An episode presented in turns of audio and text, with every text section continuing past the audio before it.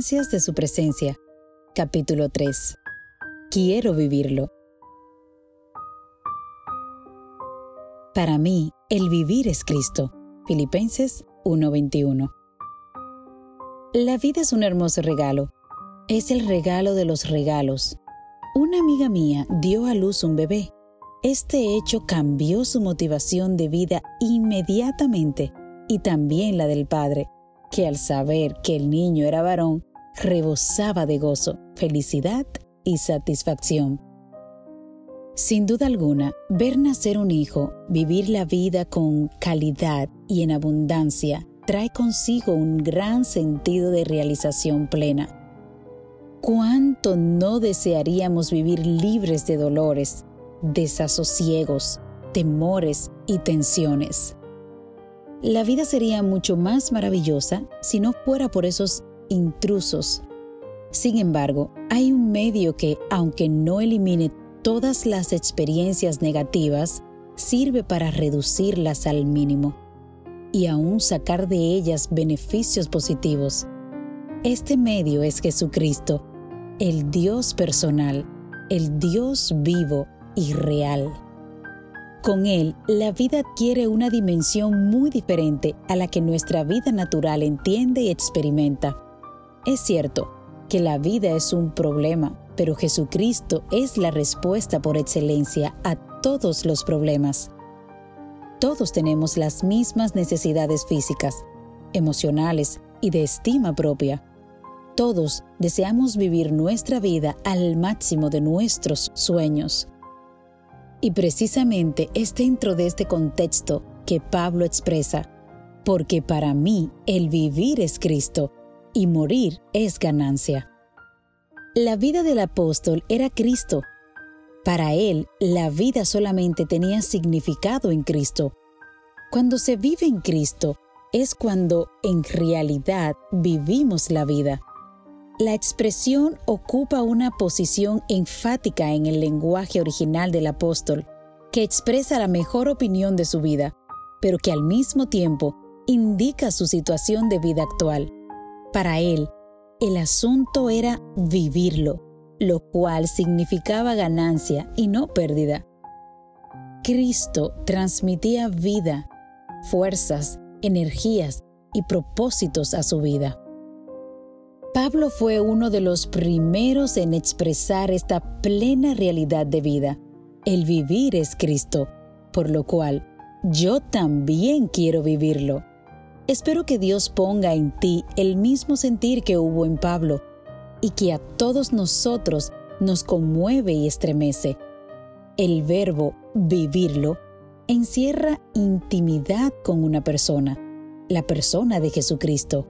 Para Pablo y para mí, Él lo abarca todo en la vida.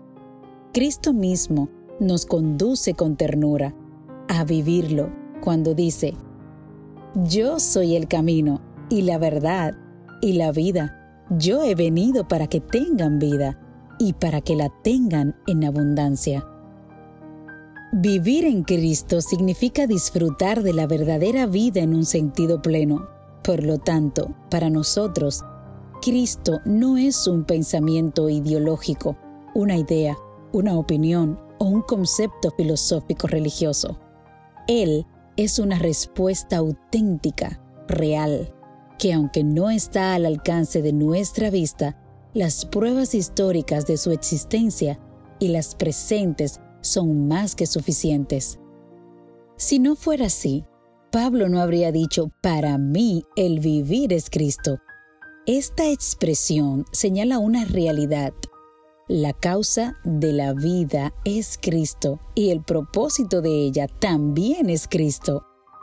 Cuando decimos vivirlo, queremos escondernos completamente en la divina persona de Cristo, en una constante continua de tiempo presente.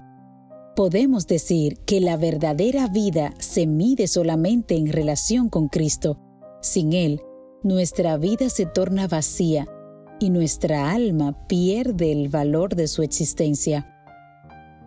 Por consiguiente, la vida no debería medirse por la cantidad de años que vivimos, sino más bien por el tiempo que vivimos con Cristo. Vivirlo significa sentir su presencia, su compañía, su amistad. Cristo se ofrece continuamente como una realidad activa y dinámica para nuestra existencia actual. Cuando Pablo dice que el morir es ganancia, no se refiere solamente a la muerte física, también se está refiriendo a la muerte de nuestra contemplación propia. Dicha tendencia produce un desequilibrio en la salud mental. Es evidente que cuando Cristo está ausente de nuestra vida, la sentimos muchas veces plagada de frustraciones y desencantos. Así lo expresó el reconocido escritor C.S. Lewis. Búscate a ti mismo y encontrarás al final solamente odio, soledad, angustia, ira, ruina y descomposición. Pero busca a Cristo y tú lo encontrarás, y con Él todo lo bueno está incluido. Pensar primero en nosotros es una actitud peligrosa porque obstruye la radiante luz de Jesucristo, que quiere siempre penetrar en nuestra vida el siguiente pensamiento inspirado nos advierte de esto. Cuando pensamos mucho en nosotros mismos, nos alejamos de Cristo, la fuente de la fortaleza y la vida. Conozco en mi propia experiencia el desequilibrio que produce pensar mucho en sí mismo, y por esta razón es que querer vivirlo me ofrece la solución maravillosa a la inmensa complejidad de la existencia. La filosofía existencialista del pensador francés René dice así, pienso, luego existo, pero ahora, por causa de Cristo, ya no existimos nosotros primero. Por lo tanto, me gustaría añadirle una variante. Primero pienso en Cristo y luego existo. Pablo expresando su vivencia dice, con Cristo estoy juntamente crucificado y ya no vivo yo, mas vive Cristo en mí. Y lo que ahora vivo en la carne, lo vivo en la fe del Hijo de Dios, el cual me amó y se entregó a sí mismo por mí. Sin duda alguna, este deseo de Pablo es radical. Desear que Cristo sea el todo en la vida es muy diferente a lo que piensa la mayoría. Lo que hoy por hoy gobierna las motivaciones de los seres humanos es el yo. ¿Será posible que en esta generación egoidólatra pueda existir un ser humano que ponga a Cristo primero antes que sus propios intereses? Creo que sí puede existir tal persona, si está dispuesta a pagar el precio demandado, la contemplación de la belleza de Cristo. A medida que hagamos en Cristo nuestra razón de vivir, entonces, partiendo de ese punto, se inicia la experiencia de olvidar nuestra autocontemplación. La siguiente reflexión es muy acertada. Hablemos del Señor Jesús y pensemos en Él. Piérdase en Él nuestra personalidad. Perdernos en Él no es una tarea fácil, pues nuestra naturaleza humana se revela contra tal actitud. Nosotros funcionamos como si fuéramos el centro del universo. La solución a este dilema humano es considerar siempre a Cristo como la verdadera vida para ser vivida. ¿De dónde nace ese deseo profundo de querer vivirlo? En realidad, tú y yo no lo iniciamos. Su origen está más allá de nosotros mismos. Este maravilloso deseo tiene que ser despertado y creado en nosotros. Se origina en la mente de Dios. Él es el autor de dicho sentimiento y quien establece primero su anhelo de encuentro y vivencia con nosotros. Por lo tanto, quiero vivirlo es provocado en nosotros por su condescendencia interesada en nuestra amistad. Esta realidad es evidente en todas las páginas de la Biblia. El libro del Génesis manifiesta claramente esta realidad al decir, Y Jehová Dios plantó un huerto en el Edén, al oriente, y puso allí al hombre que había formado. El jardín del Edén era el hogar de Adán y Eva. Allí, en la hermosura de la naturaleza, el Creador se les revela a sus queridas criaturas, manifestándoles el propósito de su creación. De esta manera, les enseña que Él es un Dios personal y de un profundo sentimiento de amistad. Para Adán y Eva esta realidad era evidente, porque no pasaba el día en que Dios no fuera a su encuentro. En verdad, el Edén no tendría valor para ellos si no fuera por la amistad con Dios. Pero entonces surge algo extraño, triste y de consecuencias desastrosas. Esa amistad especial fue quebrantada por la introducción del mal. El pecado rompe la vivencia entre el Creador y sus criaturas. Surge la distancia, el temor, la incertidumbre de lo que pasaría de allí en adelante. Pero Dios no se aparta, no se va al espacio, abandonando a sus criaturas, olvidándose de ellas por lo que han hecho. Por el contrario, vuelve al Edén en busca de relación, vuelve a hablar con ellos, vuelve a sentarse a su lado, vuelve a revelarles su plan de restaurar la amistad quebrantada. ¿Qué más podría ser que ya no hubiera hecho?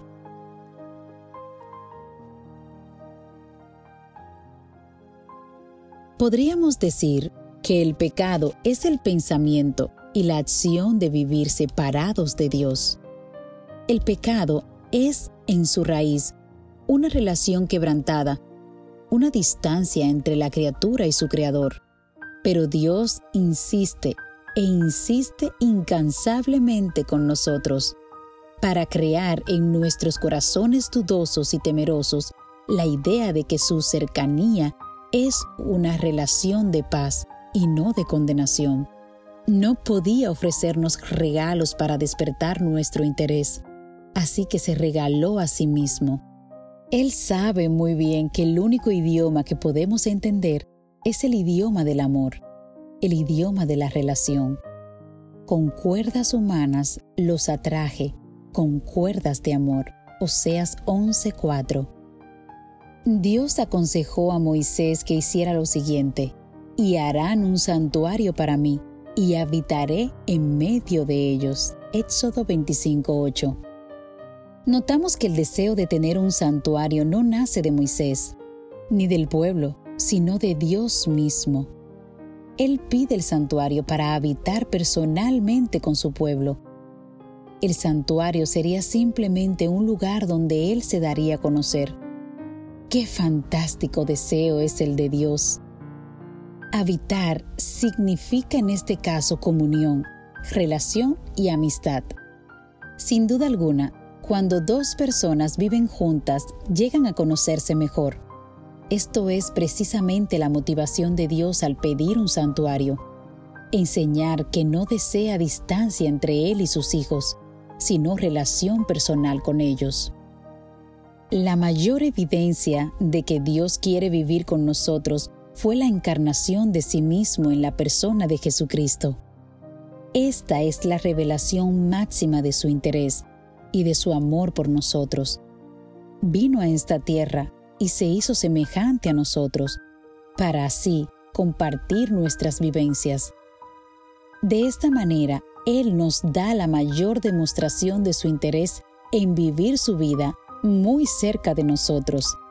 Hablando de Cristo, el apóstol Juan nos dice, Y aquel verbo fue hecho carne y habitó entre nosotros, y vimos su gloria, gloria como del unigénito del Padre, lleno de gracia y de verdad.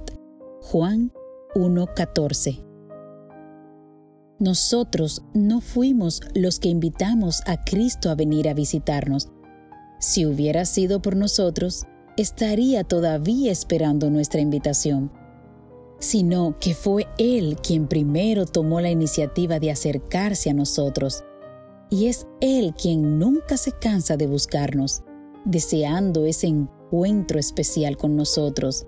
Este es su tierno llamado constante. He aquí, yo estoy a la puerta y llamo. Si alguno oye mi voz y abre la puerta, entraré a él y cenaré con él y él conmigo. Apocalipsis 3:20. El caso de Cristo y sus discípulos hace clara la realidad de su compañerismo selecto. Cierta vez les recordó el origen de su amistad cuando les dijo, No me elegisteis vosotros a mí, sino que yo os elegí a vosotros. Juan 15:16.